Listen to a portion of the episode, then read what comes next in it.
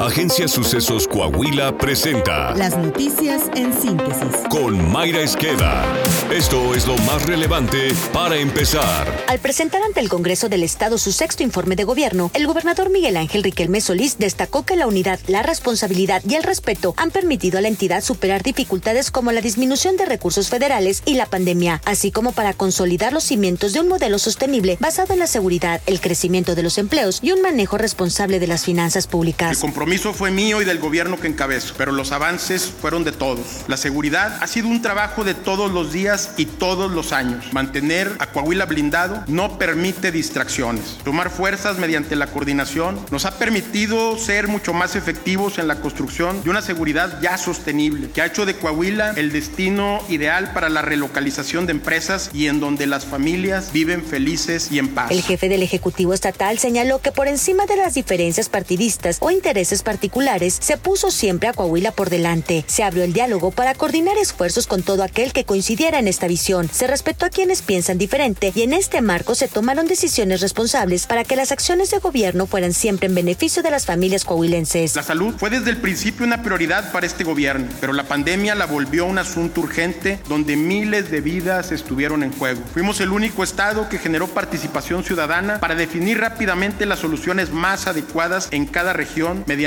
un diálogo transparente. Es importante reconocer que el sistema de salud pública de Coahuila ha sido innovador y se ha puesto al día para atender a su- mejor a sus pacientes. En materia de desarrollo social, también se ha dado una gran participación de la sociedad. El hoy gobernador electo Manolo Jiménez trajo a la Secretaría de Desarrollo Social una nueva visión y desarrolló políticas públicas transversales, alineando los esfuerzos de organizaciones sociales, secretarías de Estado y municipios. Agradeció a todos los sectores de la sociedad de Coahuila por respaldar estas decisiones durante toda su gestión, las cuales, con los resultados que se alcanzaron, dieron cuenta que fueron las acertadas. En lo personal, puse mi máximo esfuerzo y me iré con la conciencia tranquila, pero sobre todo muy agradecido. Gracias también a quienes han formado parte de mi gabinete y equipo de trabajo. Gracias por aceptar el reto y por el sello que cada uno imprimió en su encargo. Gracias a las y los coahuilenses que todos los días en las colonias, los ejidos, las empresas, las escuelas y universidades me han dado muestras de apoyo y afecto. Gracias a ti, Marcela, mi esposa. Gracias a mis hijas, a mi nieto y a toda la familia por la fortaleza que me dieron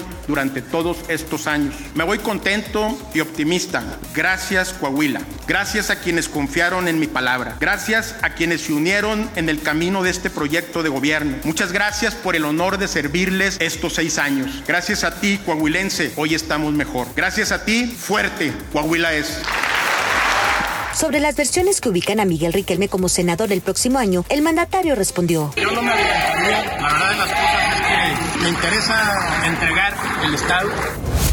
El PRI Coahuila tiene grandes cuadros para dar batalla en las próximas elecciones, señaló su presidente Carlos Robles Lozano, quien afirmó que en el gran trabajo del gobernador Miguel Ángel Riquelme Solís es una excelente carta de presentación para los priistas y que los compromisos realizados en campaña por Manolo Jiménez Salinas les da ventaja sobre sus contrincantes. Estamos listos para combatir en las federales. Tenemos cuadros para el Senado, por ejemplo está Jericó, está Verónica, Riquelme, obviamente que es un cuadro muy importante en, en nuestro partido. Tenemos a Jaime Bueno, tenemos a María Bárbara, tenemos cuadros. Nosotros tenemos que tener candidatos ya en enero y febrero. Y las convocatorias vienen por ahí en los, entre los últimos días de noviembre, principios días de diciembre. Seguridad. Un nuevo campo de exterminio fue localizado en Reynosa, Tamaulipas, cuando el grupo de madres buscadoras del colectivo Por Amor a los Desaparecidos se encontró cuerpos quemados y restos óseos humanos. El predio se encuentra cerca de la carretera ribereña. Algunos de los cuerpos no se encontraban enterrados. Uno de estos estaba dentro de un tambo en donde eran incinerados, detalló la portavoz. En el lugar se encontró una vivienda abandonada en cuyas paredes habían las siglas de una organización de la delincuencia organizada que opera en los municipios de Reynosa y Río Bravo. Con este ya son cuatro los campos de exterminio descubiertos por las madres buscadoras del colectivo por amor a los desaparecidos en Reynosa. Nacional. El Banco de México mantuvo sin cambios por quinta vez consecutiva la tasa de interés en 11.25%, el mayor nivel en su historia, al adelantar que aún deberá conservarla así por cierto tiempo. El Banco Central reconoció que el proceso desinflacionario ha avanzado en el país, por lo que mejoró sus pronósticos sobre la inflación para 2023, pero opinó que el panorama sigue implicando retos.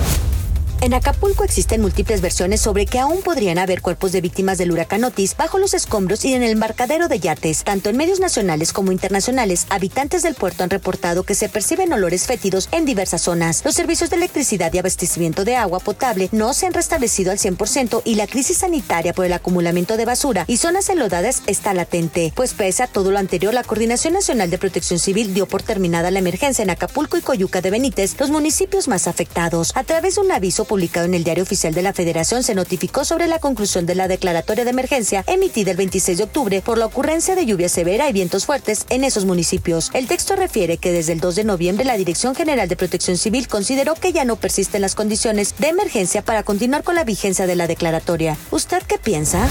La Junta de Gobierno de la UNAM nombró a Leonardo Lomelí Vanegas como nuevo rector de la máxima casa de estudios en sustitución de Enrique Graue. Se determinó que Leonardo Lomelí es quien cumple mejor los aspectos antes mencionados para ser el nuevo rector de la UNAM. Dio a conocer Gina Saludowski, presidenta de la Junta de Gobierno. Lomelí Vanegas ejercerá el cargo durante el periodo 2023-2027 con posibilidad de una reelección por otro periodo de cuatro años. Política. Registros judiciales en poder del diario The New York Times señalaron que la fiscal general de justicia de la Ciudad de México, Ernestina Godoy, ordenó a entregar los registros telefónicos y de texto, así como datos de ubicación de más de una decena de funcionarios y políticos, entre los que figuran Santiago Taboada, alcalde de Benito Juárez y aspirante a jefe de gobierno de la capital del país, el senador Higinio Martínez, la senadora Lili Telles, Horacio Duarte, secretario de Gobernación en el Estado de México, y a la activista Alessandra Rojo de la Vega, entre otros. Ante ello, la dependencia capitalina aseguró que la documentación usada para realizar este señalamiento es falsa y que ya se dio aviso a las autoridades para que se investigue a fondo el origen de los documentos. Esta es la opinión de Jesús Alvarado. Estamos acostumbrados a dividir las quincenas para pagar la mensualidad del carro, del alquiler de la casa, del equipo móvil que utilizamos, entre otros servicios. Pero hay uno que ha aumentado su demanda y con ellos nos referimos a la facturación del Internet. De bien la radio y el periódico no han desaparecido, como tampoco los sistemas de cable, el Internet ha venido a mermar estos negocios, que se han tenido que ir transformando para no ir desapareciendo. Hoy las antiguas cableras se han transformado, más obligadas por este proceso tecnológico, en vendedoras de Internet, en donde el sistema de cable y la telefonía son solo un servicio extra para el cliente. Pero, ¿cuánto cuesta este servicio en promedio y cuánto tiempo necesitas trabajar para poder pagarlo? Y comparado con el mundo, ¿qué tan caro es? Leyendo los datos de Index 2023, encontré que los mexicanos necesitan trabajar 4 horas y 3 minutos para cubrir el costo de un paquete de conexión a Internet de banda ancha, mientras países como Japón y Alemania necesitan apenas 26 minutos de trabajo para costear el Internet. Todo lo anterior considerando el ancho de banda más barata. La mayoría de los mexicanos, en su 40%, planea destinar entre 500 y 950 pesos a servicios de internet, telefonía móvil, televisión por cable y streaming, de acuerdo con el tablero del consumidor de Deloitte. En tanto, un 30% de ellos tiene programado un presupuesto de 500 pesos y solo un 21% piensa pagar entre 951 y 3 mil pesos. El pago de la mensualidad de internet fijo lo encontramos desde los 250 a los 950 pesos, de acuerdo a la compañía y la velocidad contratada.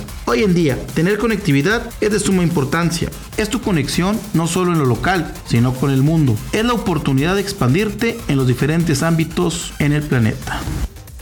Saltillo. El alcalde José María Frosto Siller destacó que gracias al respaldo que se recibió siempre del gobernador de Coahuila, Miguel Ángel Riquelme Solís, Saltillo es hoy una mejor ciudad. Frosto Siller asistió a la presentación del sexto informe del gobernador Riquelme Solís, a quien le reconoció su trabajo y agradeció su apoyo solidario con la capital de Coahuila. El alcalde de la ciudad destacó que en un trabajo coordinado con el ejército, la Guardia Nacional, con la ciudadanía y sobre todo con el Estado, a través de sus instituciones y fuerzas policiales, Saltillo se posicionó como una de las ciudades más seguras de todo México, de acuerdo con la encuesta nacional de Seguridad Pública Urbana en Sud del INEGI. El presidente municipal de la capital del estado señaló que el respaldo del gobernador Miguel Riquelme Solís permitió llevar a cabo el primero y segundo maratón de obras en los cuales se han invertido 350 millones de pesos para mejorar la infraestructura de Saltillo y con ello la calidad de vida de la población en el área urbana y rural del municipio. El avance de nuestro podcast deportivo con Alondra Pérez. Arranca la última jornada del torneo regular en la Liga MX y la semana 10 en la NFL. Le tengo todos los horarios. Tribunal de Arbitraje le roba posibilidad de milagro al Cruz Azul. Liberan al padre de Luis Díaz, jugador del Liverpool. Estaba secuestrado en Colombia.